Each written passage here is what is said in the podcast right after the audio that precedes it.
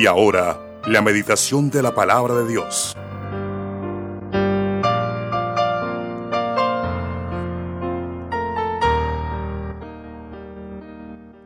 Bueno, hoy como todos los temas que son especiales, estamos muy bien, estamos trabajando un tema acerca de, de nosotros respecto a nuestra vida piadosa.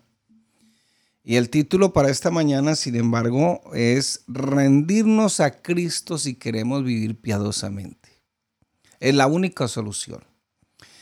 Dice la palabra del Señor allá en, en segunda de Pedro capítulo 1, desde el versículo 3 en adelante que todo lo que corresponde a la vida y a la piedad, la vida pues todo lo que eh, nosotros vivimos a diario, la vida con el esposo, con esposa, eh, la vida con los hijos, la vida en el trabajo, eh, su vida sexual si es casado, su vida matrimonial, porque bueno, aparte de la intimidad, pues también hay una vida matrimonial, también su vida económica, su área económica, su mayordomía, y no solamente la mayordomía económica, sino la mayordomía en todas las áreas de la vida. Dice eso, todo lo que respecta a la vida y a la piedad, pero entonces también hay una parte que se llama la piedad. ¿Y qué es la piedad? Pues la piedad es tener la conciencia de que Dios existe y que yo puedo relacionarme saludablemente con ese Dios. No el Dios de nuestra imaginación, sino el Dios de la Biblia. La Biblia que nosotros tenemos, su Biblia. Entonces, todo lo que pertenece a la vida y a la piedad, Dios nos lo ha dado por sus infinitas, sus infinitas promesas y poder para que nosotros podamos vivir la vida que Dios ha diseñado, que Dios ha planificado para todos nosotros. Entonces, la rendición, o sea, estar rendidos todo el tiempo, es parte de aquello si queremos vivir la vida piadosa. Vivir una vida piadosa, sin duda, implica una rendición constante, continua, todo el tiempo, eh, si queremos vivir esa vida piadosa. Dice Romanos capítulo 12, versículos del 1 al 3. Así que, hermanos, os ruego por las misericordias. Y fíjese que las pluraliza, porque no hay una sola misericordia, hay varias misericordias. Y supongo yo, por lo que dice el capítulo 11, que una de esas misericordias es aquella de que el Señor es tan bueno que hace que el sol salga sobre buenos y malos. Esa misericordia donde todos podemos gozar de lo que Dios nos da, así seamos incluso ateos. Pero los cristianos gozamos de otra misericordia, que es lo que dice el capítulo 11, y es la misericordia de haber obtenido esta salvación solo por gracia. Y dice el apóstol Pablo, así que hermanos, os ruego por las misericordias de Dios, que presentéis vuestros cuerpos en sacrificio vivo, santo, agradable a Dios, que es vuestro culto racional. Por, por el, por la interpretación de la frase, la palabra cuerpo eh, tiene que ver con el asiento de la personalidad, su espíritu, su alma, su cuerpo, su conciencia, su razón, su inteligencia. ¿Por qué digo que tiene que ver con esto? Porque hay una partecita que dice que es vuestro culto racional. ¿Y qué es ese culto racional? Bueno, lo que va a decir a partir del versículo 13 el apóstol Pablo. El culto racional tiene que ver con ese don que Dios te ha dado. Si eres un agricultor, tendrás que ser el mejor agricultor para poderle rendir culto al Señor. Si eres un comerciante, de hecho, eh, tenemos un hermano que hoy juega en el Cúcuta Deportivo. Él tiene que ser el mejor jugador, sin duda, el más disciplinado, porque ese, ese es el culto racional, ese es el don que Dios le dio a él, ser deportista y tiene que ser el mejor deportista. Así no gane, pero tiene que ser el mejor. ¿Por qué? Porque es que el culto racional tiene que ver con lo que yo le hago, le rindo culto a Dios. Por eso dice eh, que es vuestro culto racional, que presentéis vuestros cuerpos. Entonces, no es simplemente el cascarón, Es todo el asiento de la personalidad y ahí incluye el cuerpo, incluye el alma, incluye el estado espiritual, incluye la conciencia, incluye las emociones. O sea, aquí el Señor no quiere migajas. El Señor no acepta migajas, Él lo quiere todo. Para los que nos gusta dar migajas, ¿no? Él lo quiere todo. Hay algunos que veneran a Virgen del Codo, ¿no? bueno, yo, yo sé que aquí no, aquí no pasa eso. Entonces, eh, otros, eh, otros son como el asadón, ¿no? Usted sabe que el asadón es una herramienta que usa el agricultor y, el asadón solo hace para acá, ¿no? Así, ra, ra, ra. Bueno, gracias a Dios por aquí no pasa eso. Eso por allá en otra parte del mundo, aquí no. Entonces, dice el versículo 2, no os conforméis a este ciclo. En otras palabras, el mundo tiene un molde, el mundo tiene un pensamiento, tiene una filosofía. Y por eso es que nosotros nos acercamos al culto. ¿A qué? A contrarrestar esa filosofía humanista, atea anti Dios, que nos quiere hacer renegar de Dios y que quiere hacernos independizar de Dios. Entonces por eso dice, no os conforméis a este siglo, o sea, no se conformen, perdón, al pensamiento de este mundo, sino que hay que hacer renovarnos, renovarnos en nuestro entendimiento y como ahora tenemos la mente de Cristo, el poder del Espíritu Santo, pues nos queda más fácil. Entonces, tenemos que renovarnos, por eso es que debemos asistir al culto. ¿Usted cree que esto no es una lucha, hermano querido? Esto es una lucha a muerte. Eso es lo que dice el apóstol Pablo a partir del versículo 10 de Efesios 6 hasta el versículo 20. Esto es una lucha a muerte, no es contra lucha ni car perdón, no es contra carne y sangre, es una lucha a muerte. El mundo y sus deseos, el diablo y de, para, y de pasapalo, como decimos por acá en Latinoamérica, para completar nuestra carne que está viciada con ese viejo hombre y que a ratos quiere como devolverse. Entonces es una lucha. Por eso yo voy al culto, no simplemente es que me pongo en modo automático y entonces yo paso a hacer el culto porque es que toca ir al culto. Es que toca ir al culto porque si no el pastor se pone bravo. Porque algunos hermanos piensan eso, ¿no? El pastor se pone bravo. No, no, no. Yo voy al culto por esto que dice aquí el apóstol Pablo. No puedo conformarme al pensamiento de este mundo, sino que tengo que renovar mi, mi entendimiento. Por eso voy al culto, escucho la palabra y el oír la palabra produce fe, entonces algo renovado de mi entendimiento para que pueda yo comprobar, porque si yo me conformo a este siglo y a lo que el mundo me enseña, no puedo comprobar la voluntad de Dios. Y la voluntad de Dios es agradable y perfecta, así no nos agrade a nosotros. Y de hecho casi nunca nos agrada. Sí, casi siempre estamos en ese conflicto con el Señor. Casi siempre estamos ahí en ese conflicto. Y tenemos que decirlo, nada de Dios falla, todo falla de nosotros, menos lo que Dios da. ¿Qué más dice el versículo 3? Digo pues por la gracia que me es dada, oiga, qué bendición, a cada cual que está entre vosotros, oiga, mire lo que dice el texto, a cada cual que está entre vosotros, que no tenga más alto concepto de, sí que el que deba tener. No se crea el narcisista, porque ese es el problema que estamos viviendo ahora el narcisismo, todo tiene que girar en torno mío. Y ahí salió la filosofía del humanismo, el narcisista que todo el mundo lo alabe, lo adore, porque eso es lo que quiere el diablo. Si ustedes se independizan, dice el diablo, ustedes van a ser como dioses. sí, sí, sí. ¿Será que sí? Yo no creo que sea así, sino que piense de sí con cordura conforme a la medida de fe que Dios repartió cada uno.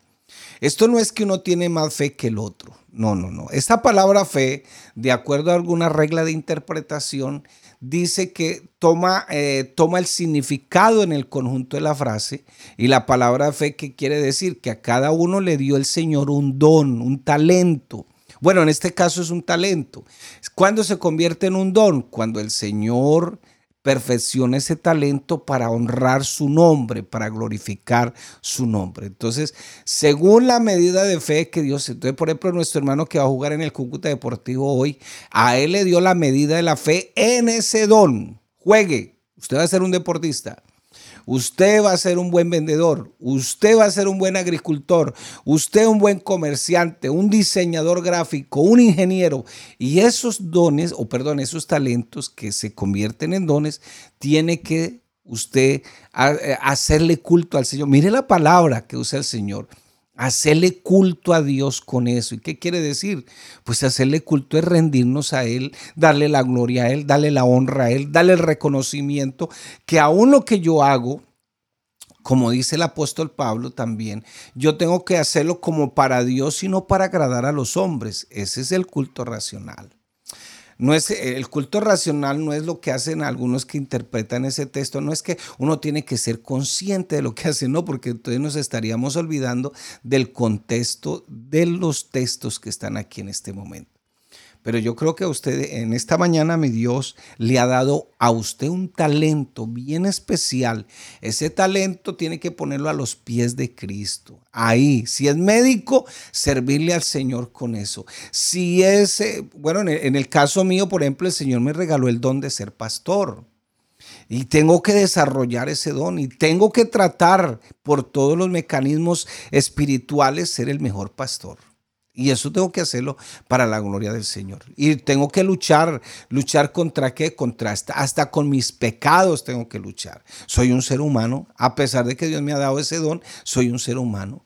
Y de repente usted dirá, pero los pastores qué? Los pastores viven sabroso. Incluso aquí, aquí entre nosotros, ¿no? Así, esto es un secreto aquí. No lo vaya a contar a nadie, hermano. Aquí una, aquí una vez me tocó como frenar a algunas personas que llegaban cada ratico, venían, ta, ta, ta. De pronto se dieron cuenta que habían cambiado al pastor, Porque entonces yo sí noté que las personas tienen como el concepto de que uno le mete la mano al bolsillo a los hermanos y uno se llena de dinero. Entonces piden y piden y llegan es preciso, es que el pastor tiene la plata. Sí. Oiga, yo quiero, yo quisiera al menos tener un poquito de ese don de, poderle dominar la mente a la gente y hacer lo que, y, y, pedirles que hagan lo que yo quiera. No, señores, así no funciona esto. Aquí los hermanos, sí, no vamos a negar, ellos voluntariamente traen sus diezmos, traen sus ofrendas, pero la gente cree que es que uno les mete la mano al bolsillo y que tiene aquí la caja fuerte para dar y convidar, no, así no funciona esto, mi hermano querido. Bueno, usted no tiene la culpa, sino los que venían a hacer cola aquí. uno, eh, estoy haciendo como cuando uno le, a, veces le, mete como la exhortación a la iglesia y resulta que no es para los que vinieron, era para los que no vinieron.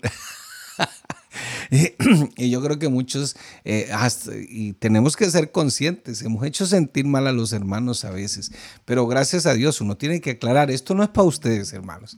Bueno, entonces nosotros tenemos una vida piadosa. ¿Y qué significa eso?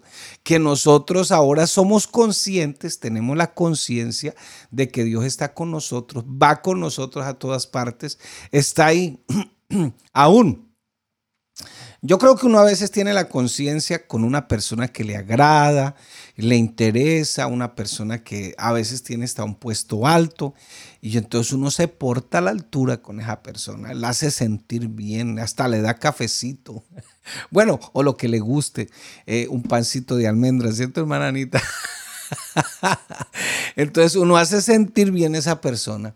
Pero se le olvida a veces que Dios está ahí con nosotros. Se nos olvida. Yo no sé por qué será tan fácil olvidarnos. Por eso necesitamos ir al culto para contrarrestar esa filosofía que a veces quiere apoderarse de nosotros y que nos quiere llevar a que nos olvidemos del Señor. Entonces, ¿cómo vamos a vivir esta vida piadosa? Rindiéndonos al Señor todo el tiempo, todos los días. Los hijos de Dios viven una vida piadosa y si viven una vida piadosa lograrán la madurez que Dios exige por medio de su palabra. Así que no solamente oidores, sino hacedores. Y el Señor les pega una tremenda amonestación a la iglesia de esa época a través del libro de los Hebreos y les dice, usted ya debiendo de ser gente madura, ustedes todavía andan tomando el leche no quieren comer alimentos sólidos. Ya debiendo usted ser maestros, tienen que volver a los antiguos rudimentos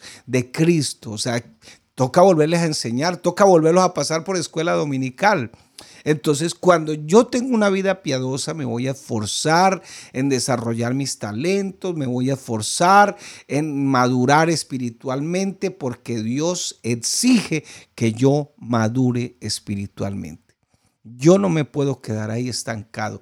Dios te ha dado un talento y tienes que desarrollarlo. Entonces, el Hijo de Dios no solo está contento con su, su, Cristo, su Salvador, además se esfuerza por someterse con alegría.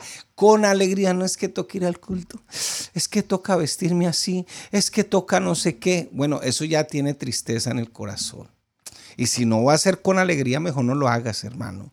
Porque es que el Señor lo que quiere es que le sirvamos con alegría, que lo que hacemos, incluso nuestro modo de vestir, lo hagamos con alegría. Si tú lees, si tú lees esa frase que dice ninguna palabra corrompida salga de vuestra boca, allá en Efesios capítulo 5, usted se dará cuenta de que eso entristece al Señor porque el apóstol Pablo ahí está hablando de la llenura del Espíritu Santo.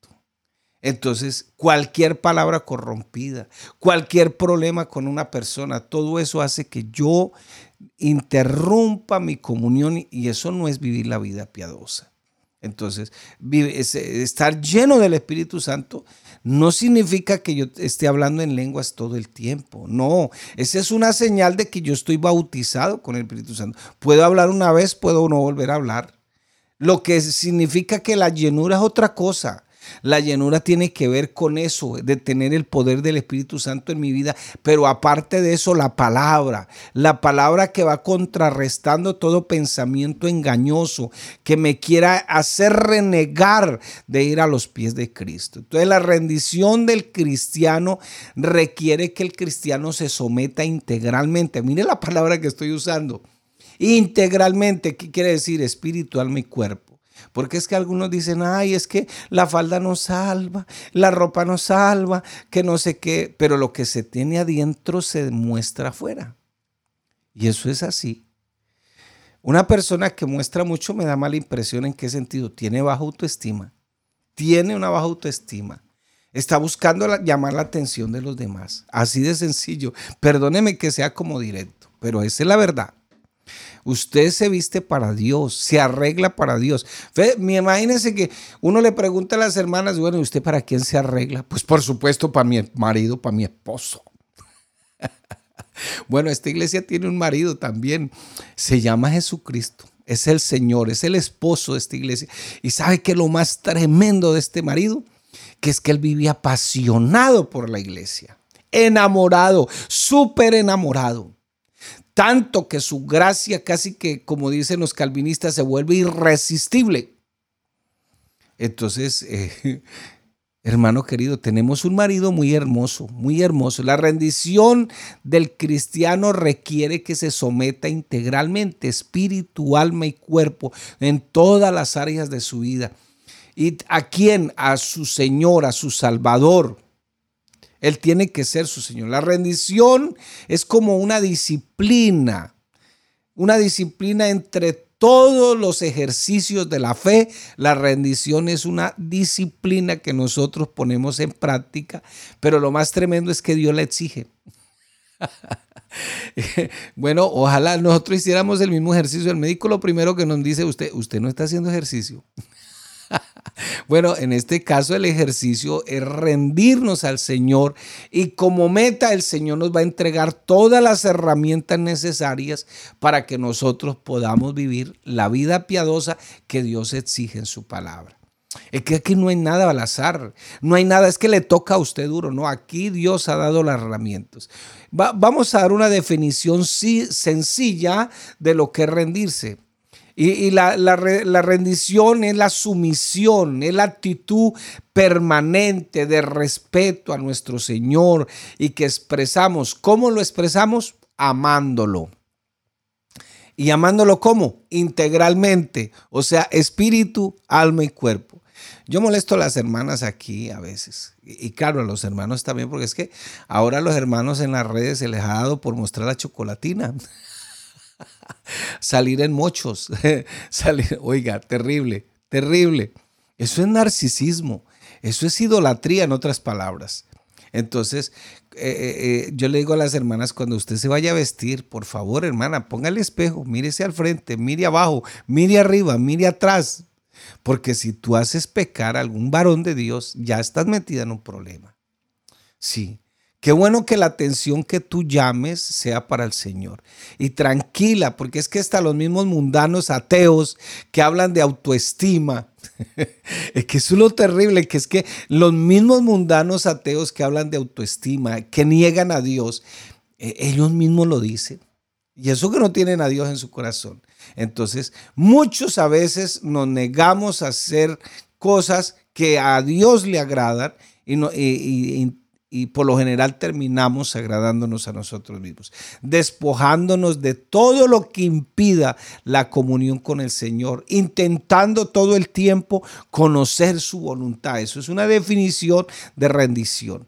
Constantemente renunciando a decidir unilateralmente, o sea, eh, ¿Qué quiere decir eso? Separándonos de esas relaciones a veces indebidas y eligiendo vivir humildemente. Eso es rendirse al Señor, conocer al Señor, qué es lo que quiere Dios. Bueno, nosotros le tenemos que agradar al Señor con todo, que Dios nos guarde, porque es que hermano, aquí a veces se nos encarama el viejo hombre. Usted ha visto esos miquitos que a veces los adoptan y que se vuelven así como muy, muy, muy caseros. Bueno, a veces ese mico se nos quiere encaramar a nosotros y quiere, no, pues que usted tiene derecho y le hacemos caso a la filosofía pagana. No, usted tiene derecho, usted tiene que amarse, usted tiene que de todos modos decir en, ciertas cosas a esto y lo otro. Y, y es que ¿quién no, ¿Quién nos devolvió la dignidad a nosotros si no fue el Señor? Dígamelo, ¿quién? El Señor nos devolvió la dignidad. Nosotros ahora somos dignos de Él. Nos devolvió la dignidad como seres humanos. Y si hay alguien que le ha devuelto el valor integralmente, es a la mujer. La mujer solamente servía como un objeto sexual para tener hijos, no tenía. El, movimiento feminista en algo hizo bueno, ¿no? Al comienzo hizo algo bueno y es crear algunas leyes que tuvieran a favor y eso está muy bien. Pero si usted va a las culturas semitas, allá todavía se, se, se trabaja basado en lo que estaba en la antigüedad una mujer muere y, queda sola por ahí con hijas, eh, con hijas, no con hijos varones, sino queda con hijas, no tiene derecho a la herencia del esposo, se lo pasan a la familia del esposo. Esas leyes existen todavía en Medio Oriente, por allá en esos, en esos lados, donde están toda esa cultura semita. Imagínese usted, mi hermano. Y ahora las mujeres por aquí en Latinoamérica tienen sus derechos. Ah, no, yo vivo dos años. Si se quiere me tiene que dar la mitad. Allá no existe eso. Y en algo le dieron los derechos, pero ahora se pasó, como decimos popularmente aquí en Latinoamérica, se pasaron de maracas. Sí, porque ahora quieren hacer que, que el problema de todo es el hombre, el varón. No, no, no. No, no es así. Es cierto que ha habido machismo, ha habido cosas, pero no solamente eso. Entonces el movimiento feminista se ha ido hacia un lado, al extremo. Y como es un movimiento que ha sido fundado por ateos, por progresistas, por gente que está en contra del Evangelio, porque es que el Evangelio eh, opaca, el Evangelio arrincona, etcétera. Entonces yo le invito en esta mañana a que tome la decisión, a hacer todo su esfuerzo todo su esfuerzo, y yo también lo voy a hacer en el nombre del Señor, para rendirnos, para rendirnos a Cristo, para rendirnos a sus promesas. Toda esa decisión debemos tomarla integralmente. Respetar la soberanía de Dios, la autoridad, reconocer nuestras faltas, reconocer que necesitamos el poder de Dios en medio de nuestras debilidades. Expresarnos sinceramente con el Señor. ¿Y cómo lo vamos a hacer? Con nuestras actitudes, con nuestras canciones, con nuestras acciones, con ese amor que tú le tienes al Señor, eh, por esperar su respuesta incondicional, la respuesta que solamente el Señor nos ha dado. Negar esas pasiones, negar esas satisfacciones que van involucradas en unas pasiones descontroladas y, y a veces no querer hacer la voluntad de Dios. Esta vida no es tan fácil, es cierto, no es tan sencilla, pero nosotros contamos con el poder del Espíritu Santo, que es la gran diferencia la gran diferencia. Y no es que nosotros estemos luchando porque, ah, pero es que usted tiene deseo, yo tengo deseos, que no sé qué, sí, los tenemos, todos los tenemos. Pero aquí tenemos una pelea. ¿Y cuál es la pelea? Que queremos rendirnos al Señor y queremos vivir esta vida piadosamente. Despojarnos constantemente de todo lo que impida nuestra comunión con el Señor. Por eso el Señor escribiendo el libro de los Hebreos en el capítulo 12, versículo 1 dice, corra con paciencia esta carrera despojando de todo peso de pecado. Pero lo más importante, comenzando el texto, dice, eh, tenemos alrededor nuestro tan grande nube de testigos. ¿Cuáles? Los de Hebreos 11. No fueron perfectos, pero hicieron todo el intento, todo el esfuerzo por vivir, para vivir, para la gloria de Dios, para vivir piadosamente. Entonces, ojalá renunciemos a todas las tendencias de, de tomar decisiones solos, unilaterales no bilaterales. En este caso nosotros tenemos es una relación bilateral. Dios y yo, yo y Dios. Oiga, estoy usando hasta términos políticos aquí. Separarnos de, separar nuestra vida de todas esas relaciones humanas que nos van a impedir vivir una adecuada comunión con el Señor. Acuérdese lo que dice el apóstol. Las malas conversaciones corrompen las buenas costumbres. Ay, pero usted qué hace tanto yendo allá de culto, usted tiene derechos. Mire, la, mire cómo se viste. Mire, parece toda la vida ahí. Mire, ni, ni, siquiera se echa una sombrita. Ni... Usted los ha escuchado, ¿cierto? Usted los ha escuchado más que yo.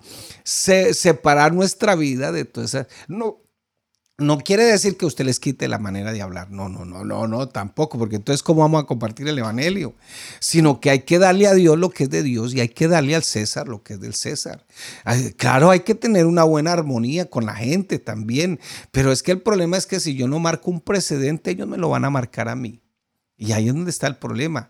Qué bueno poderle decir, Señor, quiero vivir rendido totalmente y ayúdeme a cumplir con todas estas determinaciones. Ayúdeme, ayúdeme.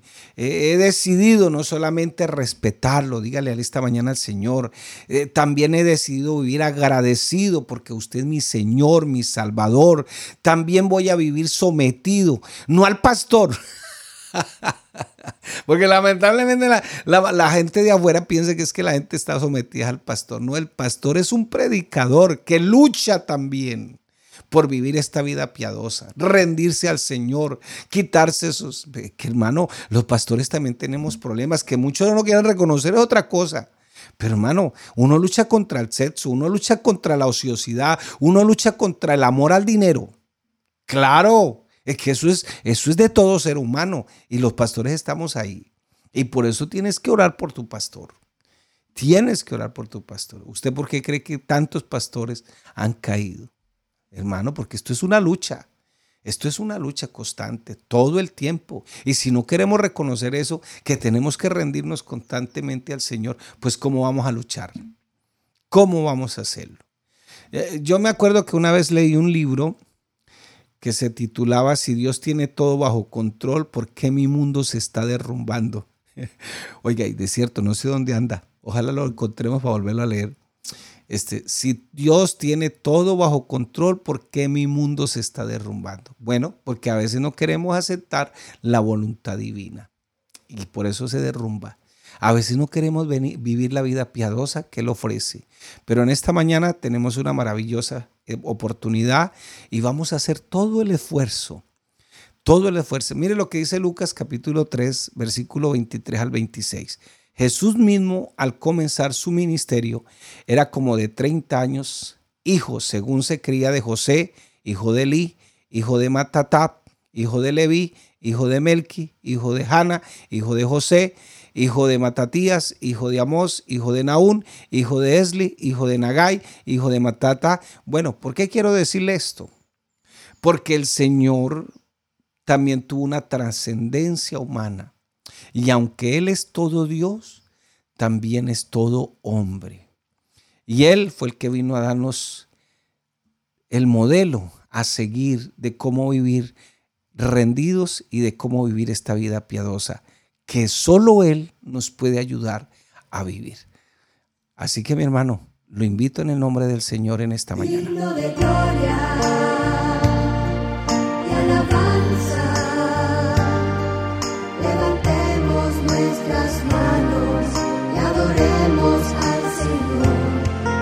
digno de gloria, digno de gloria, de alabanza, de alabanza. Levantemos nuestras manos y adoremos al Señor, porque grandes maravillas haces tú.